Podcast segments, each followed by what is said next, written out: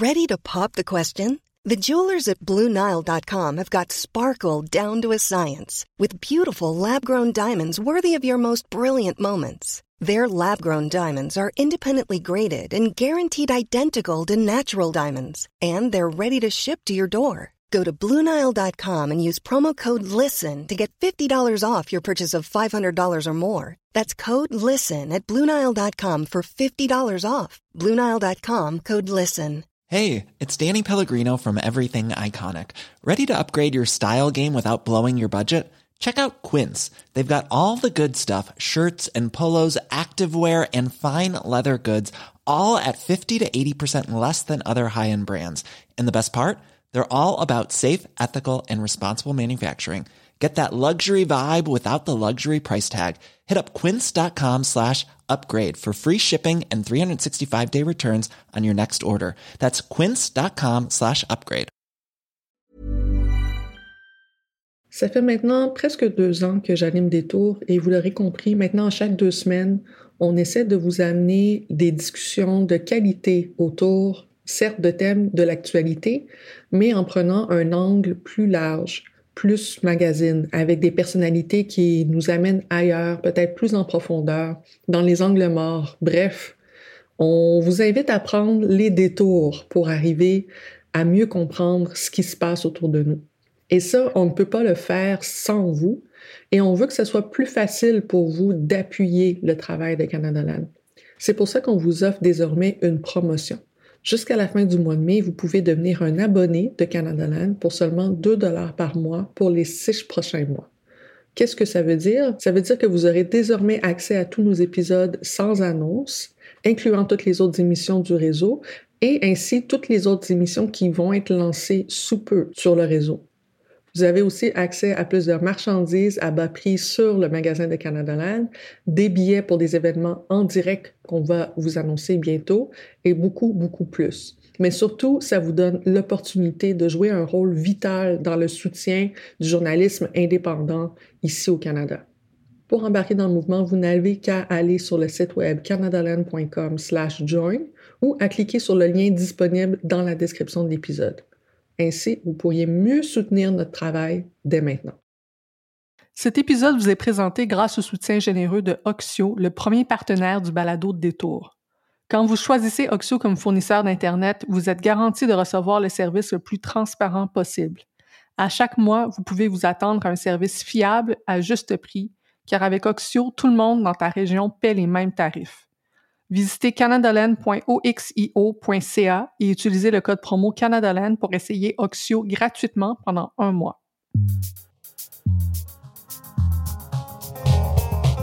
Bonjour, je m'appelle Émilie Nicolas et bienvenue à Détour, le tout premier balado en français de Canadaland. Aujourd'hui, j'ai la chance de discuter avec Vanessa Destiné, journaliste et chroniqueuse dans plusieurs médias. Bonjour Vanessa. Bonjour Émilie.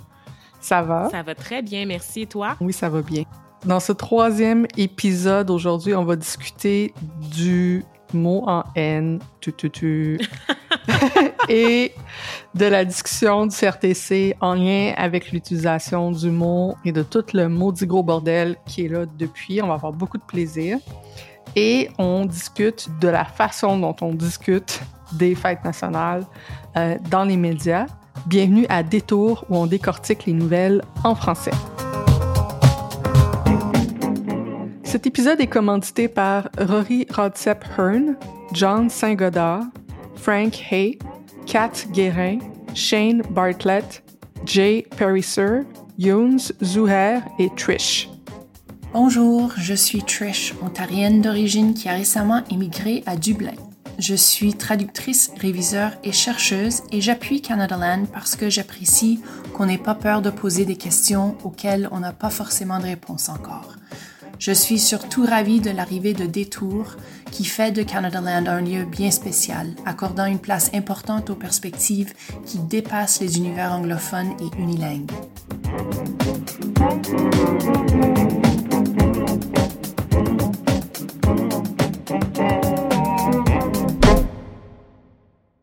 Lettre euh, ouverte ce matin de tête d'affiche de Radio-Canada, notamment euh, Céline Galipo, euh, Patrice Roy, Guy Lepage, Michel Deshôtels, Alain Gravel, Alec Castonguay, bref, des personnalités connues de Radio-Canada qui euh, demande euh, de contester vigoureusement la récente décision qui a été rendue par le CRTC et qui demande à Radio-Canada de présenter des excuses publiques pour avoir manqué de respect et de sensibilité en diffusant une chronique dans laquelle euh, le titre du livre de Pierre Vallière, Nègre blanc d'Amérique, avait été mentionné. Il me semble que c'est un peu insensé. Alain Gravel, que vous connaissez tous, bien sûr, qui est journaliste, qui a été animateur également à l'émission du matin Radio-Canada, est avec nous. Bonjour, Alain.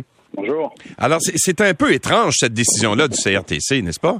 Ben, à un tel point qu'en moi, personnellement, euh, ça m'empêchait de dormir, puis j'ai décidé de sortir de mes vacances pour euh, essayer d'organiser euh, donc ces, signatures. Donc, j'en ai une émission aussi la fin de semaine, j'ai ouais. animé le matin.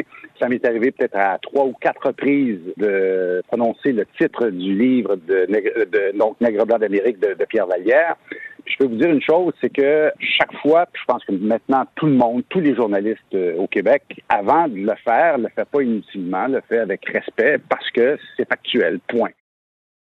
Bonjour Vanessa. Salut Émilie. Donc, gros, euh, gros causé, comme on dit en créole, gros choses, beaucoup de choses, le beaucoup de choses à, à, dire. Le bail est lourd le bail est lourd. Euh, beaucoup de choses à discuter aujourd'hui. Mais là, c'est vraiment pas tout le monde qui, a suivi ce dont on parle en ce moment. Donc, je pense que c'est important, avant de rentrer dans la discussion, de bien rappeler les faits de, ce qui vient de se passer donc autour du mot en N. Donc, le 29 juin, le CRTC a rendu public une décision qui a rendu suite à une plainte à l'encontre de Radio-Canada concernant l'utilisation du mot en N en ondes.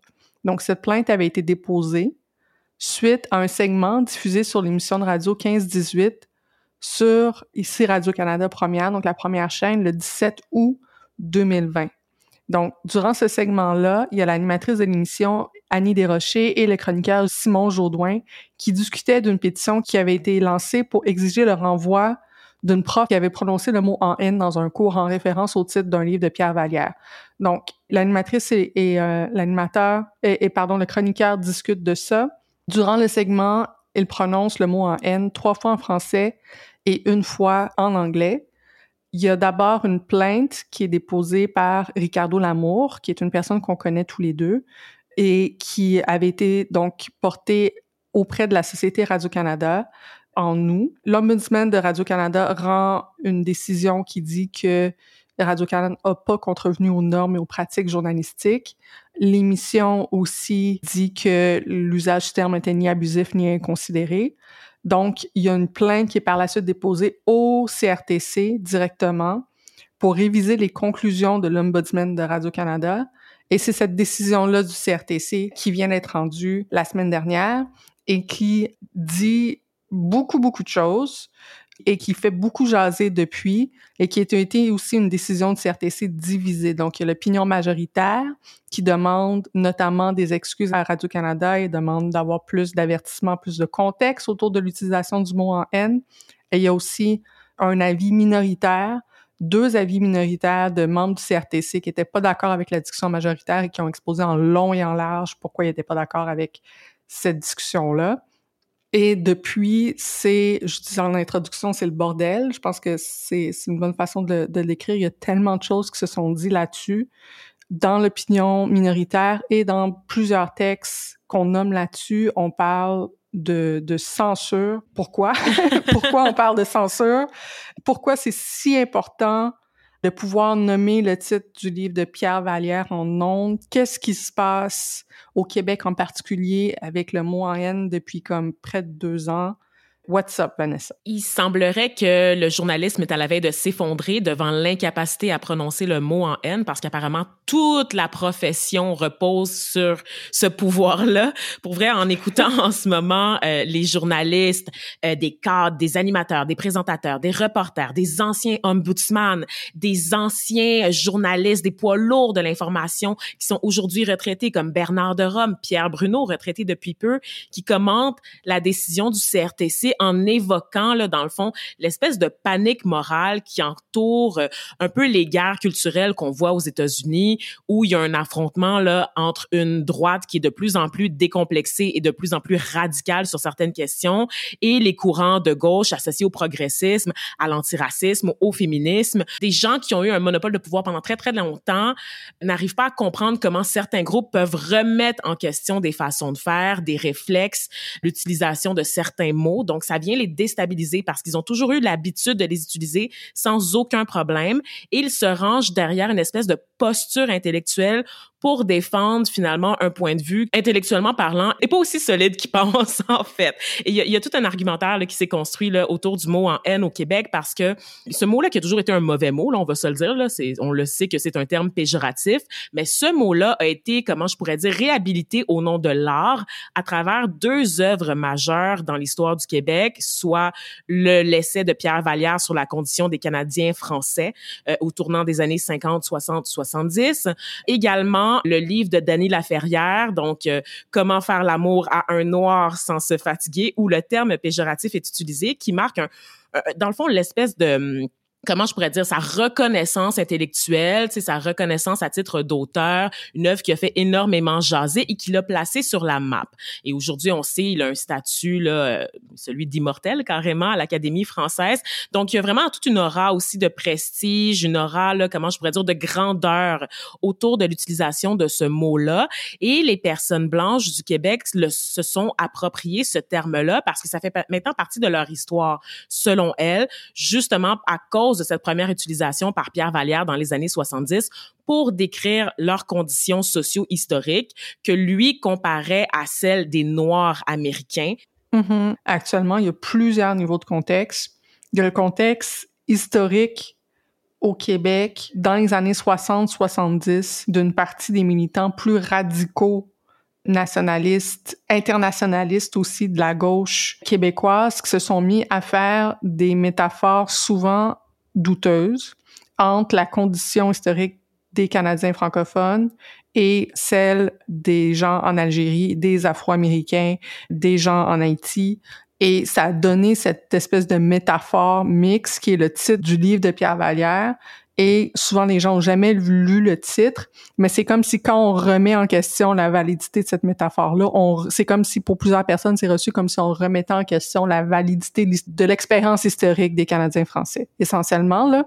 Donc ça crée quelque chose d'excessivement émotif juste de dire arrêtez de comparer des pommes et des oranges, c'est-à-dire la situation des Canadiens français et celle des personnes afrodescendantes. Premier élément de contexte que tu que as nommé. Deuxième élément de contexte que j'entends, c'est depuis deux ans, toute la, en fait, il y a eu une avancée au Québec comme partout ailleurs, au Canada, en Amérique du Nord. Suite à la mort de George Floyd, il s'est passé beaucoup de choses. Puis juste après, c'est comme s'il y a eu un retour du balancier essentiellement. Les gens qui disent bon là, les personnes noires ont comme trop gagné de terrain, faudrait faudrait les remettre un petit peu à leur place là, ou une espèce d'envie de dire est-ce qu'on va trop loin dans notre diversité d'inclusion et là toute la panique morale autour du terme wokisme qui était présent aux États-Unis, qui est présent aussi au Canada anglais, mais qui est très, très forte au Québec. Il y a des chroniques sur le terme wokisme, sur le, le woke, qui s'écrit à chaque semaine dans les médias québécois. Ça, je pense que c'est aussi un, élément de contexte qui est vraiment important mm-hmm. à nommer. Tout à fait. Que cette décision-là de CRTC, ce débat-là sur le mot en haine se passe dans un contexte où on est constamment en train de demander les minorités vont-elles trop loin dans leur revendication qui est essentiellement pour leurs droits humains, la dignité.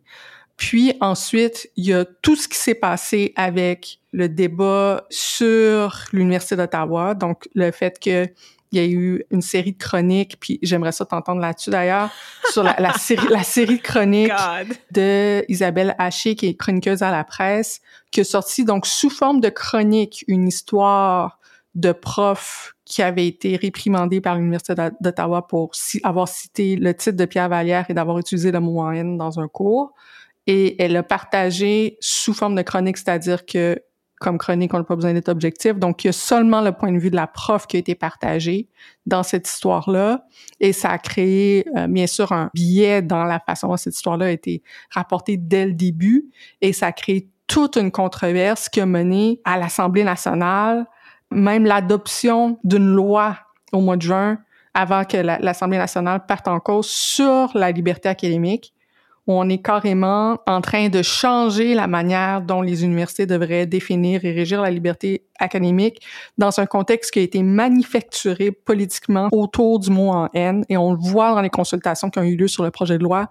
C'est l'éléphant dans la pièce. C'est toute la définition de la liberté académique tourne autour du mot, de l'angoisse. Est-ce qu'on peut dire tous les mots? Et par tous les mots, on veut dire le mot en haine? Donc, il y a, fait qu'il y a ça. Et là, bien sûr aussi, il y a Radio-Canada versus le CRTC et le fait que CBC, Radio-Canada, c'est une affaire, mais c'est deux affaires différentes en même temps, puis qu'il y a du monde à Radio-Can qui aime pas ça se faire dire quoi faire par Ottawa. Ottawa étant ici le CRTC. Il y a tout ça. Il y a tout ça qui est mélangé et ça donne des réactions politiques. Il y a le premier ministre qui réagit à cette décision-là du CRTC.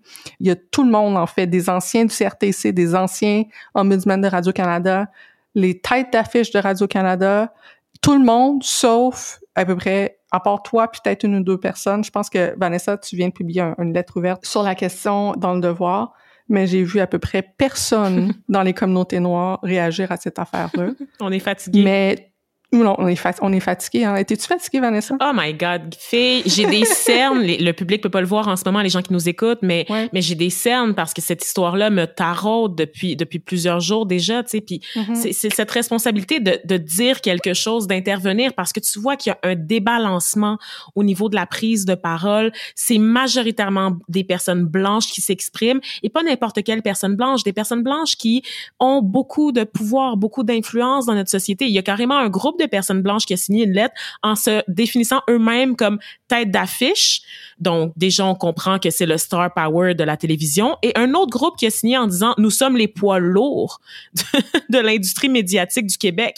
Donc, s'auto-définir comme un poids lourd, c'est de montrer l'étendue de notre pouvoir, puis de se mettre en meute ensuite, en gang, pour écrire. C'est vraiment une tactique d'intimidation. Moi, je le vois comme ça. Il y a beaucoup des réactions qui ont été mises de l'avant après la décision du CRTC, notamment celle des têtes d'affiche, qui auraient pu être communiquées directement à la direction de Radio-Canada, à l'interne. Oui, là, juste pour que les gens suivent, là, on, là tu parles d'une lettre ouverte qui a été publiée le 4 juillet oui. dans la presse, signée par une cinquantaine de, cinquantaine, cinquantaine de personnes, c'est ça, qui s'auto-définissent comme les têtes d'affiche de Radio-Canada. Et vous avez effectivement là-dedans une grande partie euh, du végétariat de Radio-Canada.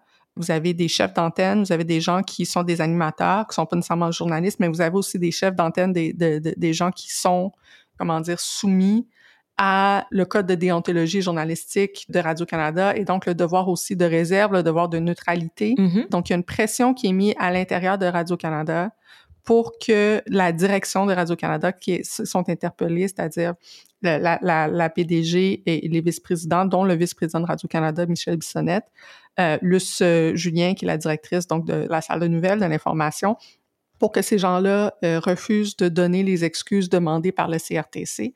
Donc, il y a comme un espèce de, de mouvement de rébellion qui se passe. Quand tu as vu cette lettre-là, ça a été quoi ta première réaction? Ça m'a vraiment choqué. Ça m'a vraiment choqué parce que Radio-Canada, c'est un endroit où tu peux être convoqué dans le bureau des boss pour un like qui date de 2015 là, sur un vieux statut Facebook qui prend position sur je sais pas quoi, les gaz bitumineux. C'est, c'est le genre d'endroit où on va constamment nous ramener à l'ordre euh, en nous parlant là, comme de, de l'espèce de, de, de, comment je pourrais dire de l'institution. Il y a vraiment comme une espèce, une espèce d'esprit de loyauté d'abord, ça c'est sûr, l'attachement à l'institution, mais aussi on se drape autour là, de ces principes-là qu'on appelle les normes et pratiques journalistiques de Radio-Canada, qui sont des fondements, dans le fond, qui, qui, qui garantissent la bonne pratique du métier de journaliste à Radio-Canada. C'est pas tous les médias euh, qui sont soumis aux normes et pratiques, c'est vraiment quelque chose à l'interne. Et c'est ce qui fait en sorte euh, que Radio-Canada a des standards, entre guillemets, qui se veulent irréprochables aux yeux du public. C'est ça la longue tradition de journalisme de qualité. S'appuie sur ces principes-là. Euh, mais de voir justement que finalement ces principes-là sont super élastiques puis sont super malléables puis que le moindrement que tu as du temps d'antenne à la télévision, tu as le droit d'y contrevenir. Je me suis posé de sérieuses questions sur les rapports de force qui existaient à l'interne à Radio-Canada. Je me suis posé de sérieuses questions sur la liberté de parole des employés afro-descendants, euh, racisés et aussi leurs alliés en ce moment dans un climat qui visiblement attise à la confrontation, attise à la tension. C'est vraiment avec nous ou contre nous, en fait, ce que ça veut dire ces lettres-là. C'était une lettre signée par une cinquantaine de visages des médias, euh, tous médias confondus, et c'était le titre Il faut contester la décision du CRTC. Et encore, ce sont des gens qui s'estiment être les gardiens en fait du savoir, les gardiens en fait de la rigueur, de l'intégrité journalistique, et qui décident de prendre position comme ça pour donner du poids à leurs collègues présentement en poste. Donc, ça vient réduire complètement au silence les voix marginales, les voix minoritaires qui sont déjà euh, stigmatisées à l'intérieur de parce que le moindrement que tu émets une opinion un peu féministe ou un peu antiraciste à Radio-Canada, tu es perçu comme un militant et on peut te retirer des projets. On peut dire ah non, on va pas te mettre toi tu es une journaliste noire, on va pas t'envoyer couvrir la manifestation de Black Lives Matter à Montréal parce que tu as un billet et de prendre pour acquis que le collègue blanc, lui, à côté, il y en a pas, il y en a jamais de billets. Lui, il incarne toujours l'objectivité, tu sais. Alors que c'est pas possible. On a tous des billets, on est tous influencés par notre milieu, par nos expériences de vie, par notre formation professionnelle, académique, etc., etc., nos expériences, tu sais. Euh, mais on présume toujours que les personnes racisées sont toujours sur la ligne là, à la veille de franchir la ligne de l'objectivité, sont pas capables de l'être, tu sont pas capables d'être neutres alors que pour les personnes blanches, on prend toujours pour acquis que ah ben non, tout ce qu'elle dit c'est est objectif, fait l'objet d'une réflexion approfondie euh, qui est totalement rationnelle, alors que c'est pas, c'est souvent pas le cas malheureusement. Oui, parce que là t'amènes comme peut-être l'autre élément de contexte parce qu'il y en a tellement plein, j'ai l'impression qu'on va juste passer la discussion à parler de contexte en fait, mais c'est c'est tellement c'est tellement important parce que il y a aussi donc dans Radio Canada même énormément de, de débats et de discussions internes sur ce qui est convenu d'appeler équité, diversité, inclusion depuis déjà un bon moment. Ça vient, on dirait, par, par vague. Il y a eu, bien sûr, des gros débats il y a quelques années sur la pertinence de mettre du blackface en ondes, que ça a créé beaucoup de discussions. Euh, finalement, on a décidé de pas en faire. Ensuite, il y a eu la question, bien sûr, de l'appropriation culturelle, bien sûr, la pièce slave aussi, il y a, oui, et Canada, euh, il y a quelques années, qui a créé tout un débat, particulièrement dans le milieu médiatique, mais aussi culturel et artistique sur la question de l'appropriation culturelle. Et puis, suite à la mort de George Floyd, il y a eu tout un mouvement dans les médias pour reconnaître le racisme systémique. Ça a pris du temps d'ailleurs avant qu'on reconnaisse le racisme systémique du côté francophone. Il y a beaucoup de gens qui voulaient pas faire ça à cause du contexte spécifique au Québec sur le débat sur le racisme systémique.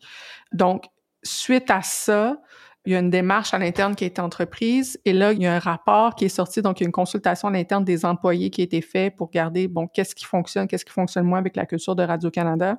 Ce rapport-là a été publié donc l'an dernier, en 2021, au début de 2021. Et ce qui est ressorti, c'est effectivement une culture où il y a des employés, notamment des employés racisés, qui se sentent pas nécessairement à l'aise de parler, de partager leur point de vue, de partager leur discussion, la perception de culture de, de védétariat de, de Radio-Canada protège ses vedettes est aussi ressortie de ça. C'est la même chose d'ailleurs du côté de CBC. Je pense ah qu'à CBC, hein? la grosse crise qui avait, côté ça, qui avait causé ça, c'était Gian Gomeshi, qui avait bon, remis en question aussi toute la culture de la vedette à CBC.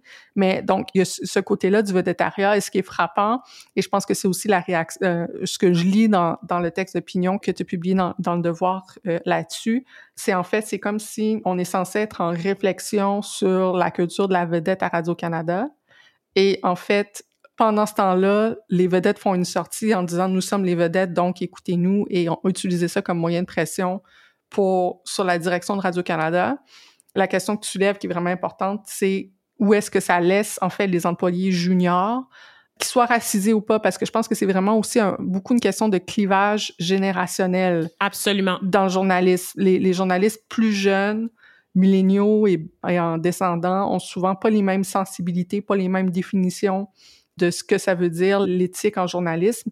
Et il y a une division assez générationnelle, pas seulement, mais notamment dans les salles de nouvelles. C'est très marqué. Ouais, et là, c'est comme si les seniors ont dit aux juniors, ont essentiellement shotgunné la position des employés dans les médias. Et là, ben, pour les juniors, ça les met dans une position où soit on dit rien, soit on se met dans une position où on est en désaccord explicitement avec les, avec les têtes d'affiche, avec les gens qui ont énormément de pouvoir, avec les gens qui ont le star power. Et ça devient extrêmement, euh, probablement, je peux juste imaginer le climat interne, je peux juste imaginer aussi la façon des personnes noires qui sont des employés de Radio-Canada qui n'ont pas, soit qui n'ont pas été contactés pour signer ces lettres-là, soit qui ont refusé de le faire, la façon dont ça a dû se faire et les débats que ça a dû susciter aussi à l'interne. Euh, il doit y avoir beaucoup de malaise dans la, la nouvelle maison de, de, Montréal en ce moment. Je peux te le confirmer. Il y a ouais, des gens tu le confirmes? Des gens que je connais même pas qui m'écrivent pour me remercier d'avoir pris la parole, d'avoir été cette voix-là que eux pensaient pas pouvoir revendiquer parce qu'ils sont estomaqués là, par ce qui se passe et malheureusement le devoir de réserve, le devoir de loyauté les empêche de discuter. Et c'est important de dire que c'est pas juste dans la salle de nouvelles parce que Radio Canada c'est vaste, c'est des ressources humaines, c'est des technologies de l'information, c'est des gens qui travaillent à la comptabilité, c'est des gens qui travaillent au marketing, tu sais. Et là-dedans, il y a des gens là, de toutes les classes de citoyens, toutes les couches de population qui sont là aussi puis qui regardent ce qui se passe dans la salle de nouvelles puis sont comme ah tu sais comment moi fille, je sais pas, tu sais à la comptabilité, je pourrais intervenir dans ce débat-là, je peux pas, tu sais. C'est qui qui va call out Céline Galipo parce qu'elle a signé une lettre, tu sais dans la presse? Personne, personne n'a le courage de faire ça. C'est même pas une question de courage, tu sais. À un moment donné, il faut faire des choix, tu sais, c'est parce que si tu compromets ta sécurité à l'intérieur de l'organisation, ben l'organisation peut juste choisir de se passer de toi. Donc on par serrer les dents, fermer notre gueule parce qu'on sait que un renvoi ou une suspension est si vite arrivé et que ça va pas juste pénaliser toi, ça va pénaliser l'ensemble de ta communauté aussi, tu. Donc ça va te freiner toi dans ton parcours, dans ta trajectoire professionnelle. Puis ça va, comment je pourrais dire, amener une espèce de réticence à mettre davantage de personnes issues de la diversité dans des postes décisionnel notamment parce qu'on est comme ah ben tu sais il y a un risque il y ait un biais ou qu'il soit militant tu sais c'est tout le temps ça qui revient le mot militant revient souvent pour discréditer des revendications qui sont au final très légitimes mais qui sont même pas considérées comme telles tu sais on n'a même pas le temps d'en débattre. C'est juste, oh non, c'est du militantisme. Non, c'est ça. Mais c'est en fait, parce que quand tu vois à l'interne ce qui se passe, il y a tellement, il y a des gens qui ont été engagés dans l'équipe diversité, inclusion, truc machin, qui n'étaient pas là avant. Donc, il y a un département qui se crée à ce niveau-là. Il y a du travail qui est fait au niveau des ressources humaines pour offrir des formations, etc. là-dessus. Donc, il y a comme un espèce de mouvement à l'interne sous la direction, sous, l'impulsion de la direction pour essayer de de pousser un peu dans cette direction-là. Et là, il y a le backlash de certains employés. En tout cas, moi, je peux juste imaginer ce que ça cause à l'interne, mais je pense que tu es la seule personne que, j'ai vue dans ce débat-là présenter la question sous forme, non pas de comme débat idéologique, euh, les woke versus les vrais journalistes, mais vraiment comme une question essentiellement de relations industrielles, de ressources humaines, de relations de travail. Parce qu'en en fait, c'est ça aussi qui se joue à l'interne quand on est dans ce milieu-là. Et, euh, pas juste ce milieu-là, c'est des rapports de force qu'on retrouve aussi à, l'université. Donc, pas mal dans toutes les institutions en ce moment qui se démocratisent, c'est-à-dire qui font de la place à de plus en plus de gens. Et forcément, parce que c'est de plus en plus de gens, c'est de plus en plus de profils de gens, on assiste à un choc entre la vieille garde et justement cette espèce de, de, de renouvellement-là de la classe sociale au sein de ces institutions-là. Vanessa, j'avais envie de, de, terminer notre discussion sur une grosse question qui aurait pu être un autre épisode en soi, mais vu le contexte que tu viens d'évoquer, des relations de pouvoir, comme tu dis, dans les médias à l'université, mais en fait dans tous les milieux de travail, je pense qu'on insiste, on insiste sur les médias parce que ben c'est le sujet du jour, puis aussi c'est le milieu dans lequel on est toutes les deux. Mais j'avais envie de te poser la question du coût de l'expression pour les personnes qui prennent la parole sur ces contextes-là puis en étant comme aussi comme tout à fait transparente sur le fait qu'on est toutes les deux faisons partie d'une poignée de personnes noires qui sont constamment sollicitées pour intervenir sur ces questions-là depuis plusieurs années. Qu'on était justement allé à Tout le monde en, parle ensemble avec euh, Ricardo Lamour qui est d'ailleurs devenu le, plaignant et Webster, une autre personne, pour, pour discuter du mot en haine euh, à l'automne 2020. Donc, on fait tout ça. C'est sûr qu'il y a des réactions quand on fait ça. Des belles réactions, mais aussi des réactions difficile, c'est vraiment pas évident, même pour la sécurité personnelle. d'être transparente comme tu viens de le faire en ce moment. D'ailleurs, je faut que les gens comprennent que le niveau de transparence qu'on a en ce moment dans notre discussion est vraiment pas évident à avoir euh, dans plusieurs espaces. Tout à fait. Euh, on est donc content d'avoir des tours pour être capable de se parler comme ça. euh, mais c'est quoi pour toi le coût de cette expression-là? Parce qu'on parle de liberté d'expression, c'est quoi le coût, euh, Vanessa, à toi, de, de ton expression? le coup, c'est de, de, perdre en fait ma voix, de la voir s'éteindre un peu malgré moi parce que je suis de plus en plus fatiguée, Mm. de plus en plus lasse, d'être instrumentalisée, c'est-à-dire que là, c'est la, la question de la sursollicitation revient beaucoup et, et, je vais y revenir, mais déjà là, tu me parles, puis je suis encore ébranlée d'un événement qui s'est passé il y a quelques jours là, dans le transport en commun à Montréal.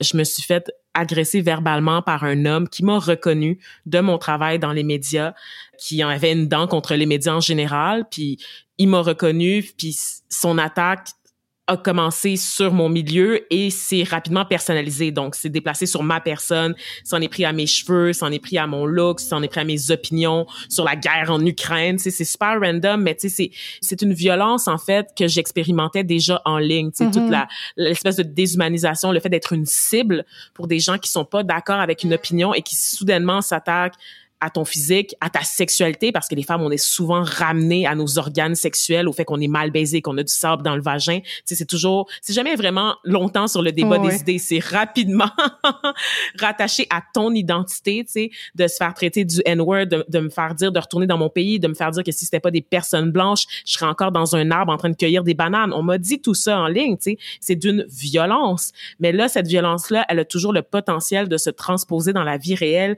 et ça, on n'en parle pas assez. C'est arrivé à moi, c'est arrivé à Carla Beauvais il y a pas si longtemps aussi qui recevait là une femme noire impliquée dans le milieu qui recevait des menaces de mort par téléphone chez elle. Tu sais ton dernier rempart. On peut-tu finir par une liste de, de shout-out aux guerrières euh, en break? Tu sais, comme, pas, je veux pas dire tomber au combat, mais, mais qui, sont, qui ont pris une pause. Dûment mérité, totalement. Ouais, des, des femmes noires comme Carla Beauvais, que tu viens de nommer. Carla Beauvais, pour les gens qui la connaissent pas, qui était une chroniqueuse au journal Métro, qui a arrêté d'écrire sa chronique après avoir écrit une chronique célébrant essentiellement euh, l'entrepreneuriat noir et euh, le, le Buy Black Movement. L'équivalent du panier bleu pour les noirs, tu sais, tout simplement. C'est ça, c'est ça, qui s'est fait attaquer par un chroniqueur de Québécois, Mathieu Bocoté. La violence qu'elle a subie de ses fans était tellement élevée, les menaces qu'elle a reçues pour sa propre sécurité, la sécurité de sa fille, elle, a- elle a décidé d'arrêter d'être d'être chroniqueuse. J'en parle parce qu'elle a, elle en a parlé publiquement, d'ailleurs, dans une campagne. Oui, tout à fait. Bloquons la, la haine que vous pouvez retrouver en ligne euh, sur le site de la, la Fondation canadienne des relations raciales. Je voudrais aussi faire un shout-out à Marie-Lou Craft, qui Évidemment. est aussi donc une consultante dans le milieu euh, culturel, dramaturge, dans le milieu du théâtre, qui avait écrit la première lettre ouverte pour critiquer le, le spectacle de Slav, qui a parti essentiellement la discussion sur l'appropriation culturelle dans le spectacle de Slav, qui s'est fait ramasser aussi, qui vit les conséquences professionnelles de sa prise d'expression depuis le début. Nydia Dauphin, qui avait écrit a plusieurs années un texte pour dénoncer le blackface à Radio-Canada, qui s'était fait aussi ramasser. Je pense à l'époque, c'était la presse aussi québécoise, que ça avait été... euh, Mhm.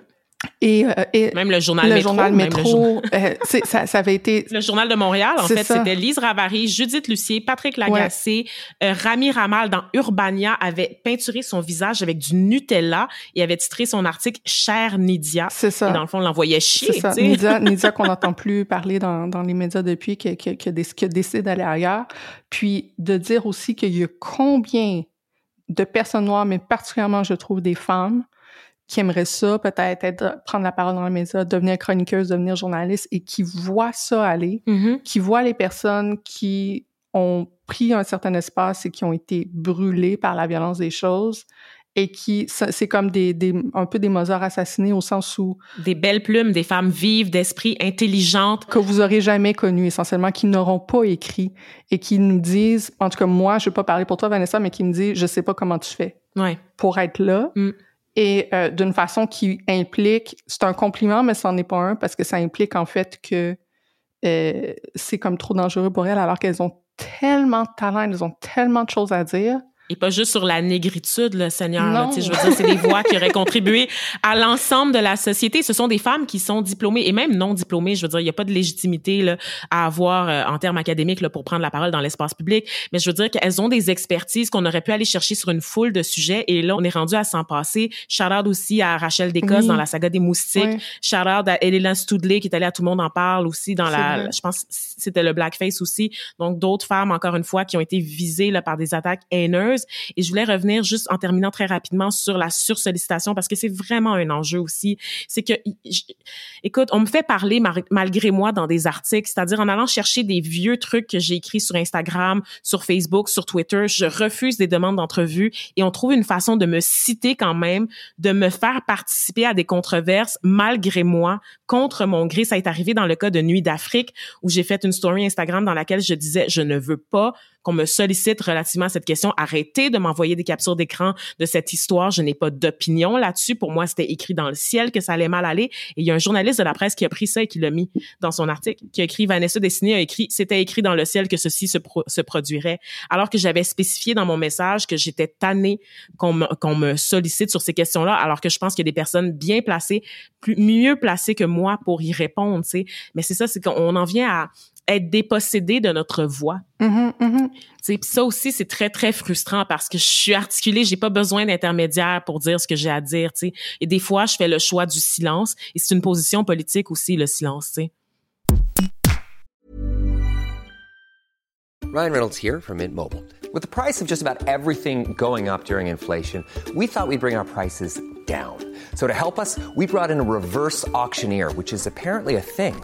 Mint Mobile unlimited premium wireless. Ready to get 30, 30, bit to get 30, bit to get 20, 20, 20, bit to get 20, 20, bit to get 15, 15, 15, 15 just 15 bucks a month. So, Give it a try at mintmobile.com/switch. slash $45 up front for 3 months plus taxes and fees. Promo for new customers for limited time. Unlimited more than 40 gigabytes per month slows. Full terms at mintmobile.com. Cet épisode vous est présenté grâce au soutien généreux de Oxio, le premier partenaire du balado Détour. Vanessa. Mm.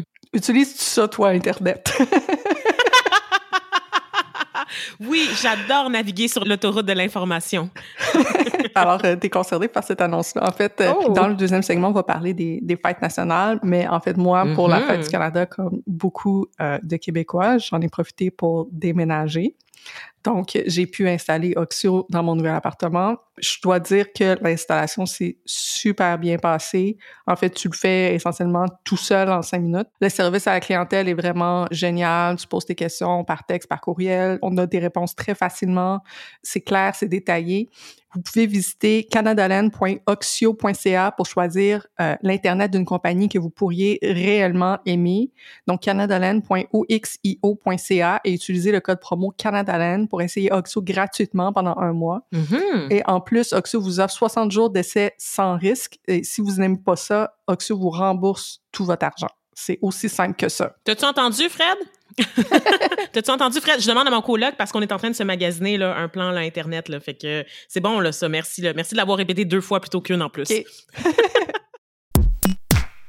Vanessa, qu'est-ce que tu aimerais qu'on garde en tête ce mois-ci? J'aimerais qu'on parle, ben, qu'on qu'on parle davantage d'avortement. On en, on en parle déjà beaucoup, mais je pense qu'on n'en parlera jamais assez, surtout du point de vue canadien. Je pense entre autres à Maxime Bernier, là, qui est chef là, du Parti populaire du Canada, qui s'est dit ouvert dans une vidéo sur Instagram notamment et sur Twitter, ouvert à ouvrir le débat sur l'avortement, qui selon lui ne serait Mhm. pas clos, évidemment. hein. C'est ça. Donc pourquoi pas revenir 50, 60, 70 ans en arrière? C'est pas clos. Ça fait 70 ans qu'on en parle, mais que je pense qu'il y a encore des choses à explorer sur l'autonomie des femmes en évitant, bien sûr, d'écouter les premières concernées. Donc, c'est, c'est pratiquement ce qu'il nous dit à travers sa publicité. Tu sais, ça, ça me Mm. choque, ça me fait peur. Donc, il y a la pub de Maxime Bernier, moi-même étant originaire de la même région que Maxime Bernier, que Oh! je, je m'excuse au nom du peuple de Chaudière-Appalaches pour la production, l'imposition de Maxime Bernier à la sphère politique canadienne. Comme personne de Chaudière-Appalaches, je, je prends ma part de responsabilité C'est noté. de- dans la production sociale de Maxime Bernier, mais c'est c'est bien noté, euh, c'est bien noté, Vanessa. Merci, Émilie. Et toi? Est-ce que tu as quelque chose dont tu voudrais nous parler, qu'il faudrait retenir? Oui, j'ai envie de souligner le premier anniversaire de l'assassinat de Jovenel Moïse, euh, le président haïtien. Il y a d'ailleurs Oui. pas de... qui était donc euh, jeudi, le 7 juillet, premier anniversaire de son assassinat. Il n'y a rien de réglé en Haïti, mais il y a aussi beaucoup de journalisme vraiment intéressant qui s'est fait dans les derniers mois sur ces questions-là, dont bien sûr le fameux gigantesque, je dirais même historique, euh, dossier du New York Times sur l'histoire d'Haïti, sur l'histoire de la dette en Haïti, publié en anglais, en français et en créole. Pour les gens qui n'auraient pas vu ça passer, je pense que ça vous aide vraiment à, vous informer sur la situation en Haïti, sur le contexte euh, de la situation en Haïti, euh, d'aller voir ce dossier-là. Et j'avais envie de donner un shout-out aussi aux journalistes haïtiens qui continuent à faire leur travail dans le contexte politique extrêmement compliqué, extrêmement dangereux pour leur sécurité qui est en Haïti actuellement. C'est noté. Écoute, euh, si je peux me permettre de Mhm. rajouter euh, le fait que, oui, on parle beaucoup de ce reportage du New York Times qui est effectivement euh, majeur, légendaire, du jamais vu. C'est fort, c'est important parce que ça légitime les doléances du peuple haïtien auprès de la communauté internationale, auprès de l'Occident, et ça, c'est un game changer. Mais il faut pas oublier que cette parole-là était bien vivante, puis on a tout fait, en fait, pour l'enterrer avant quand elle était portée par des personnes noires, tu sais. Oui, absolument. Aussi bien noté, euh, Vanessa. Dans les dernières semaines, il y a eu donc la Saint-Jean-Baptiste, la fête nationale du Québec, qui est la même journée, 24 juin, euh, la fête du Canada et le 4th of July aux États-Unis. Il y a le 14 juillet qui s'en vient en France. C'est la saison des fêtes nationales. Vanessa, est-ce que tu as fêté quelque chose cette année? non, pour vrai, j'ai j'ai même pas vu euh, euh, ça arriver dans mon calendrier. Je pense que Ah ouais, hein? ben, je me remets difficilement de la pandémie, puis tu sais d'avoir eu des événements euh, à distance en ligne, c'était pas la même vibe, puis on dirait que j'ai comme perdu l'habitude Mhm. de me réunir pour célébrer ces deux événements-là que j'ai célébrés euh, avant dans ma vie quand j'étais plus Les jeune. deux C'est pour ou- moi la les Ouais. deux, ouais.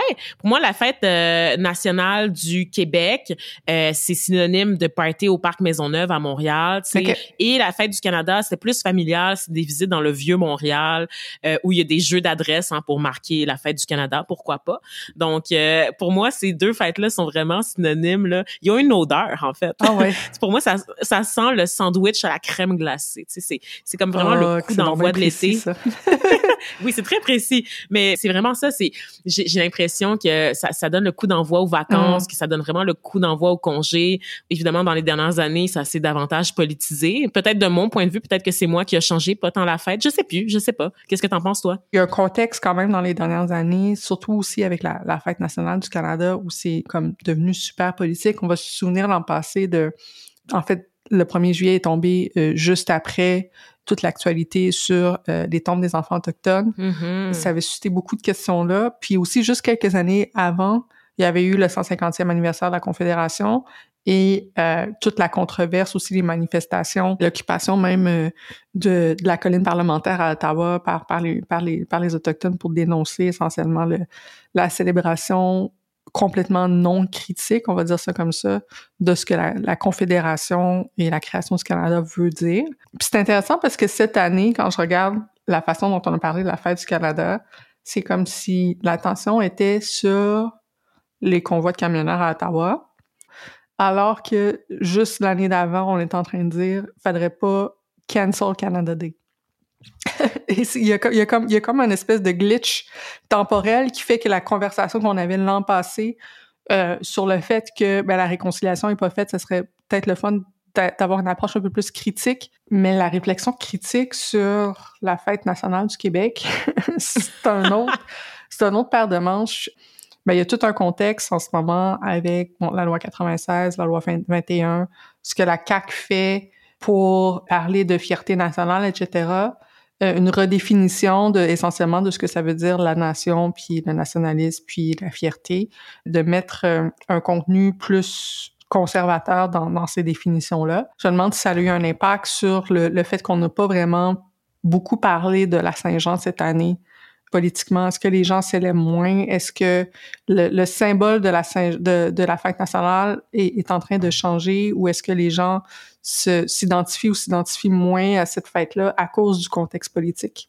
Je pense qu'il y a un clash. On parlait de clash générationnel. Mhm. là, euh, je pense qu'il y a une génération qui peut-être accorde peut-être un peu moins d'importance justement à cette idée-là de patriotisme en fait, c'est-à-dire qu'ils sont fiers d'être québécois, sont fiers de venir de Montréal, de Québec, de Granby, de Longueuil, de Laval, de Sherbrooke, tu sais, de Amkoui, tu sais, mais c'est l'aspect patriotique est peut-être un peu moins Ils vont là. pas se peinturer la face en bleu. Euh, le, non, c'est se faire tatouer la fleur de lys. Je pense, je pense que c'est vraiment quelque chose de très très générationnel que nous on est en train de perdre.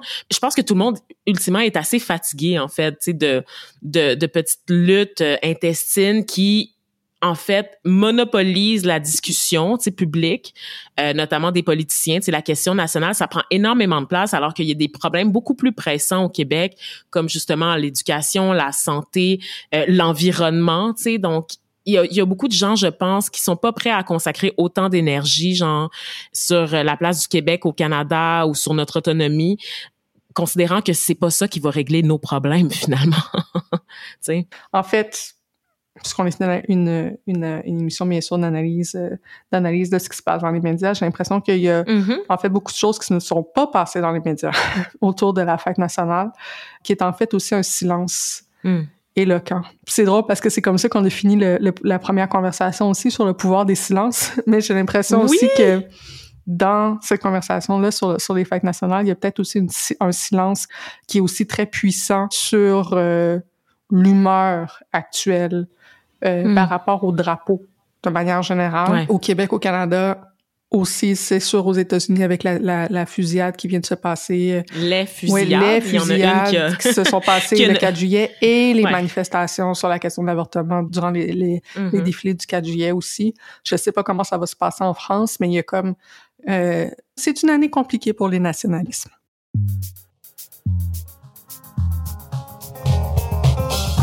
Donc, c'est tout pour Détour pour aujourd'hui. Merci beaucoup, Vanessa, d'avoir été avec nous. Fait plaisir. Merci à toi pour l'invitation. C'est tellement le fun d'avoir un espace où on peut être deux femmes noires, sans intermédiaire blanc, qui ont la, chance d'exprimer ce qu'elles vivent là, dans un univers où chaque prise de parole est un combat, tu sais. Je le voyais plus du côté emo, là, pas machiavélique, mais OK, on va le prendre plus au sens on lui laisse, on lui laisse seul, pas de supervision, regardez ce que ça donne. Vous pouvez nous trouver sur Twitter à, bien sûr, Canadaland. Vous pouvez m'envoyer un courriel à emily at. S'il vous plaît, dites-nous ce que vous avez pensé de l'épisode. On a vraiment envie d'entendre vos commentaires. On est une jeune émission et tout le feedback qu'on reçoit, ça nous nourrit. Euh, où est-ce que les gens peuvent te trouver, Vanessa? Les gens peuvent me trouver sur les réseaux sociaux, sur ma page Facebook qui est Vanessa D. Je n'accepte que les gens que je connais, que j'ai déjà vus euh, en personne, mais je fais régulièrement des publications publiques, donc vous, vous aurez accès au plus important. Sinon, ça se passe sur Instagram, donc Danessa underscore Vestine. Alors, j'ai inversé la première lettre de mon prénom et de mon nom de famille pour faire Danessa underscore Vestine. Alors, c'est un compte qui est chaotique. Hein? Je vous dirais que c'est un mélange de professionnels, de personnes de mimes, de déclarations euh, politiques, etc., etc. Mais je pense que ultimement, c'est quand même bien, bien divertissant. Donc, venez jeter un coup d'œil. Puis si vous aimez ça, ben restez-y.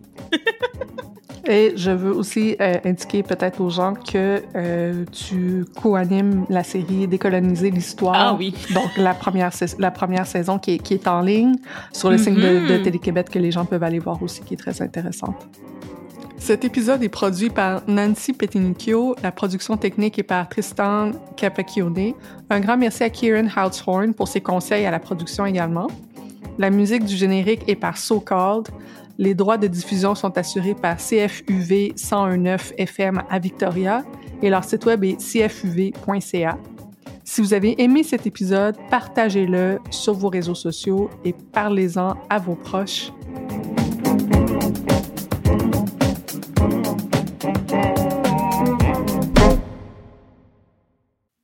Un grand merci à Oxio, le premier partenaire du balado Détour, pour son soutien généreux.